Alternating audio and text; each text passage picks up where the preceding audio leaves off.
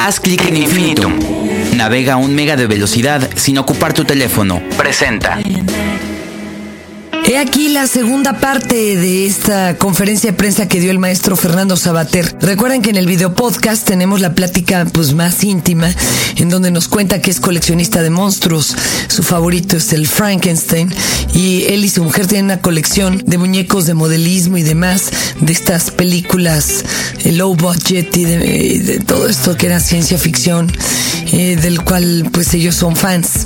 Dicen que van a abrir hasta un museo porque tienen una colección tremenda en su casa de San Sebastián y en la otra de Madrid. Bueno, escúchelo. Escuchen a don Fernando Sabater en este Tao. Este es el podcast de Fernanda, de Fernanda Tapia. Podcast por Dixo y Prodigy MSN.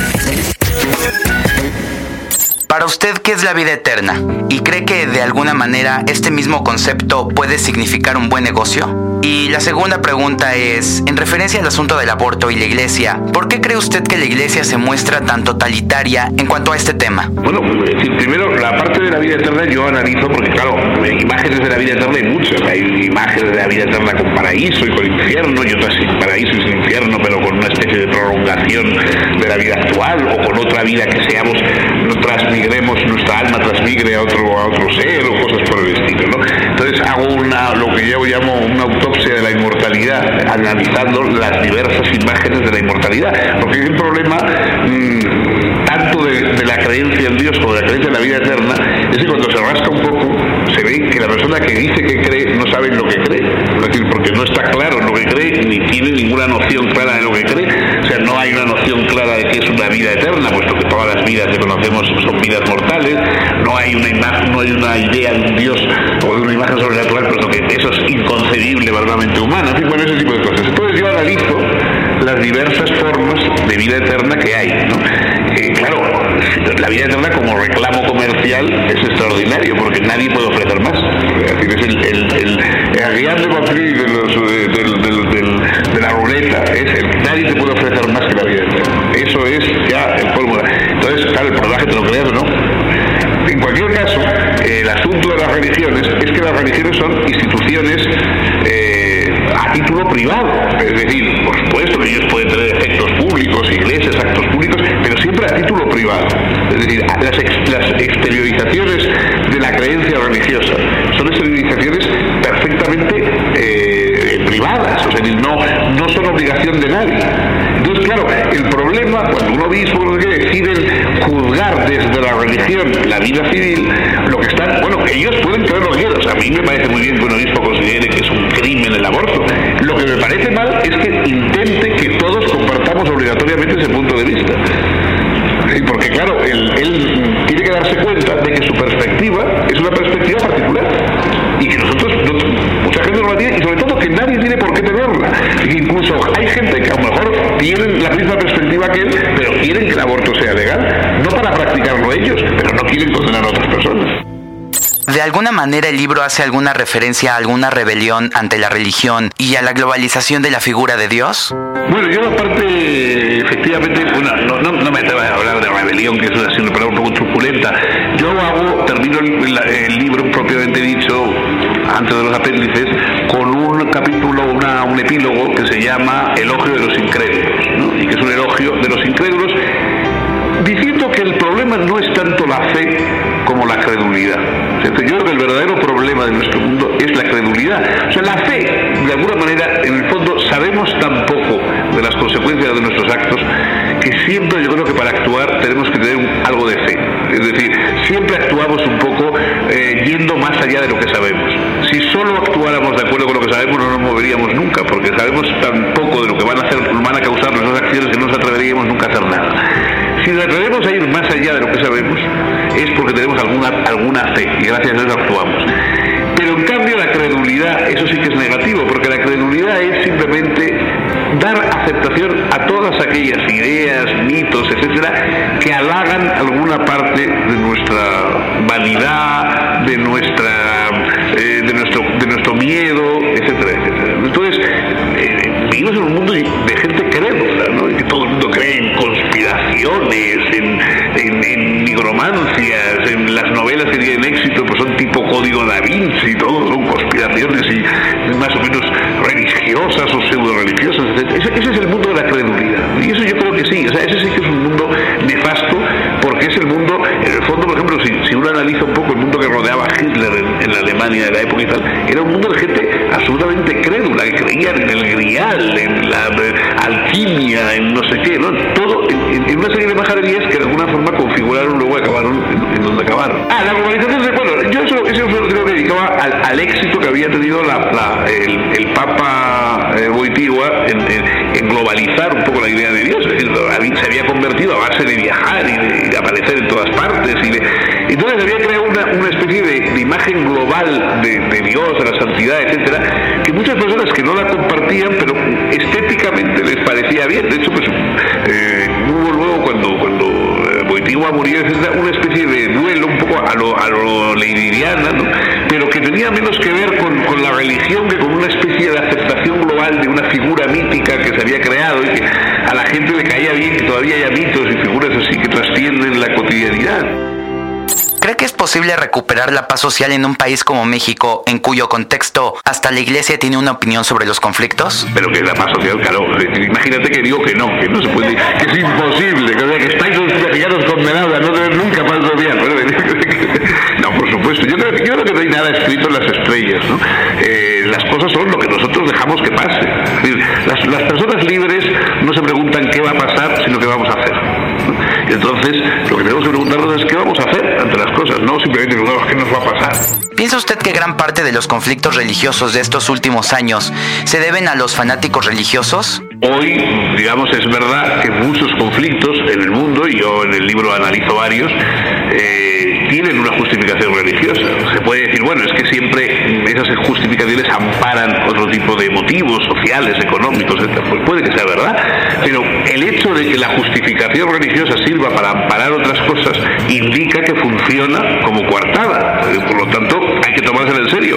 Aunque quizá el que está manejando esa coartada no se la crea del todo, basta con que se la crean los que le escuchan. Entonces, por lo tanto, eso nosotros ya tenemos que tomárnoslo en serio, aunque digamos que debajo de las coartadas religiosas suele haber otro tipo de, de problemas. Pero de hecho, efectivamente, no digo que sea lo único o lo más peligroso del mundo, pero es una de las cosas que en este momento hay una larga lista de conflictos que tienen un fondo, una apariencia, una justificación religiosa. ¿Cómo camina Fernando Sabater después de saber que fue buscado por la ETA? ¿Puede vivir tranquilo? Como que se vaya en una piscina y le dice que hay un cocodrilo. Y bueno, todavía no lo he visto hasta que cuando lo vea todavía me, me, más inquieto, ¿no? Cuando vea el cocodrilo. Eh, no, yo, es que bueno, yo como ahora este comando ha dicho que me iban siguiendo, pero vamos, comandos anteriores por desgracia me llevan siguiendo mucho tiempo, o sea que a mí, quizá de todos los que se han sobresaltado con esa cuestión, el que menos me ya la sé, ¿no? Otras personas, cambio, pues con buena voluntad, vistosas, etc., se han asustado mucho porque no, no se lo creían del todo, ¿no? Y ahora pues se lo creen un poco más, pero yo ya, yo lo tenía subido hace bastante tiempo y no, no quiere decir que me haga ninguna gracia, como te puedes imaginar, pero bueno, está ahí que le vamos a ver. Los nacionalismos, los terrorismos nacionalistas, separatistas, son antimodernos y en todos los elementos en todos los movimientos antimodernos hay un elemento religioso. La religión normalmente ha apoyado, las iglesias han apoyado siempre elementos, digamos, eh, que, se, que van contra la modernidad democrática, liberal, etcétera, buscando otro tipo de, camino moderno también, porque es verdad que eh, esa lucha contra la modernidad forma parte de la propia modernidad, pero efectivamente en todos esos movimientos hay un componente integrista religioso, y en el caso del del nacionalismo vasco, pues clarísimo, ¿no? Yo me acuerdo un, que estaba en una mesa con eh, mi amigo Mario Naindía, que eh, había sido de Tarra y era, luego se había sido del partido, Mario Naindía, que luego era del Partido Socialista y que murió muy joven de cáncer. Y yo estaba hablando en ese momento y yo dije, es que aquí en el País Vasco los curas son de armas tomar. Y le oí a Mario que decía por detrás, de armas tomadas. pues sí, son de armas tomadas. ¿Qué lugar ocupa la razón tanto para Fernando Sabater como para su obra? Bueno, no sé, yo espero que la razón no sea una moda que haya pasado. ¿eh? No sé con qué me ganaría yo la vida. si es así, me quedan en el paro sin darme cuenta.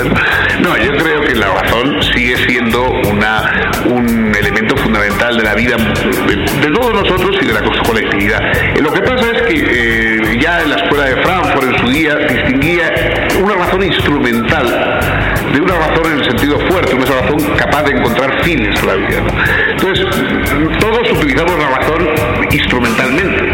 Los grupos más fanáticos, los terroristas más atroces, en la hora de volar un edificio no lo vuelan danzando la lanza la lluvia en torno de él, sino que ponen explosivos y utilizan medios racionales para cometer sus atropellos, sus crímenes y, todo lo demás. ¿no? Yo sé que la razón instrumental funciona incluso en manos de las personas más alejadas en sus, en sus teorías de la razón. El problema es que la razón debería ser capaz también de darnos fines para la vida y no solamente herramientas o instrumentos. Y esa búsqueda de la razón que busca fines, esa que ha sido la labor de la filosofía en ocasiones, eh, es lo que, lo que no es tan fácil de, no, se puede zanjar ni, solventar fácilmente la cuestión. Yo dedico uno de los últimos capítulos de este libro a, a eso, a ver cómo se puede transitar desde, desde la sin razón hasta una cierta razón que no fuera solamente instrumental, sino que diera fines para la vida. ¿Cómo una religión como el Islam puede establecer límites de tolerancia? Te confieso que tengo la bola de cristal muy empañada. No, no, veo nada por mucho que la froto, no, no logro ver nada. No, yo creo que son evoluciones históricas que no ocurren ni por un solo factor ni en un tiempo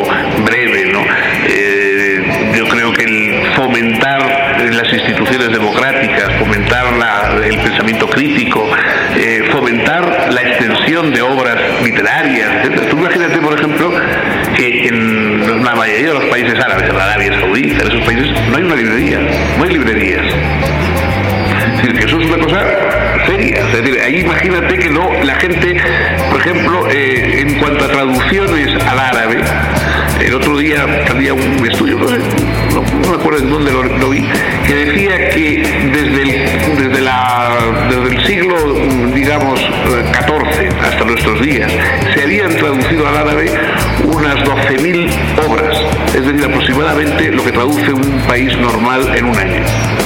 Entonces, claro, todo eso son cosas Es decir, estamos diciendo, bueno, ¿por qué esta gente piensa? Bueno, eh, porque hace falta también instrumentos. O sea, nosotros vivimos en países tolerantes y escépticos gracias a que se ha vencido la tentación de la Inquisición que quería quemar ciertas obras. O sea que nosotros hemos pasado por fases no muy distintas a las fases que tiene en este momento el, el mundo islámico.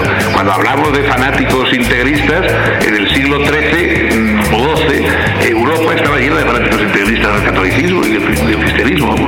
momento.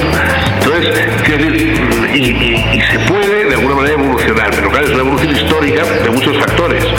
Liberación cultural, liberación educativa, liberación política, introducción de una democracia de, debate.